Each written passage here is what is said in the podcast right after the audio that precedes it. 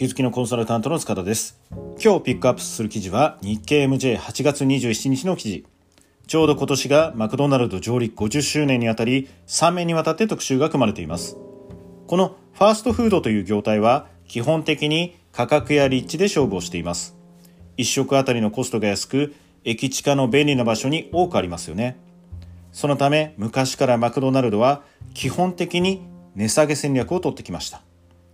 100円マックに代表される低価格商品を発売してバブル崩壊後日本経済が失速する中デフレの勝ち組になりました。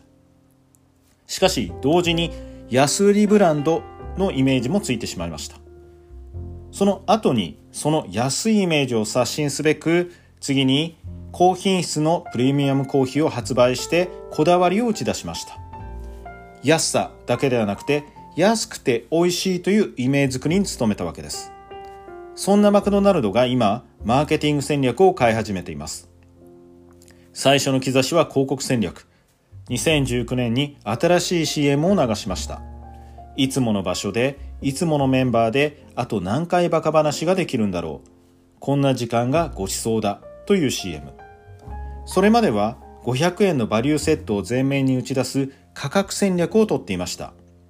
そのバリューセットもお手頃セットは500円と価格の安さを分かりやすく伝えるものでした。今 CM では思い出してみてください。キムタク兄さんがちょいマックって言ってますよね。テンションマックスで歌ってた CM があのすごく印象的だったんですが、このちょいマックにすることでお手頃セットという価格訴求からマクドナルドへ行くという機械訴求に変わったわけです。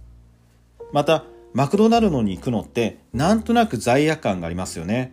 まあ当然カロリーが高いですのでその罪悪罪悪感に対してちょいマックということでマクドナルドに行くという感情的なハードルを下げる効果があります。この変化の裏にはブランド価値の変化があります。それは家族や友人らと気軽に集まれる憩いの場を目指すというものです。商品ではなく場に価値を求めるというわけです。スターバックスのサードプレイスと同じです。商品だけの結びつきだと代替されてしまう可能性があります。ですので、顧客との結びつきを強化したいわけです。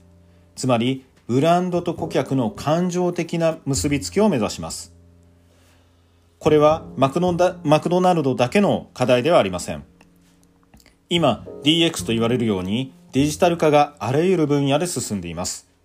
AI 技術によってリコメンド機能の強化など個人の好みに合わせたカスタマイズが当たり前になっています。しかしながら結局技術というものは真似されてしまうんです。ですのでそこにどうやって感情的な結びつきを作るのかが業界問わずの今後の大きな課題になります。マクドナルドはみんなで集まれる憩いの場という価値を訴求することでブランド価値を再定義しています。それがちょいマックという言葉に表れてるんですね。しかしながら今後海外のマクドナルドのようにタッチパネルでオーダーできるようになって店頭から人がですねまあいなくなって無人化していく可能性があります。そうなった時に顧客との結びつきをその憩いの場でどう表現するのかに興味が湧きます。スターバックスのように各店舗の従業員と顧客のつながりに任せていくのか。指向性の多様化にどう対応するのか。マクドナルドの今後の変化を見届けたいと思います。今日はここまでです。では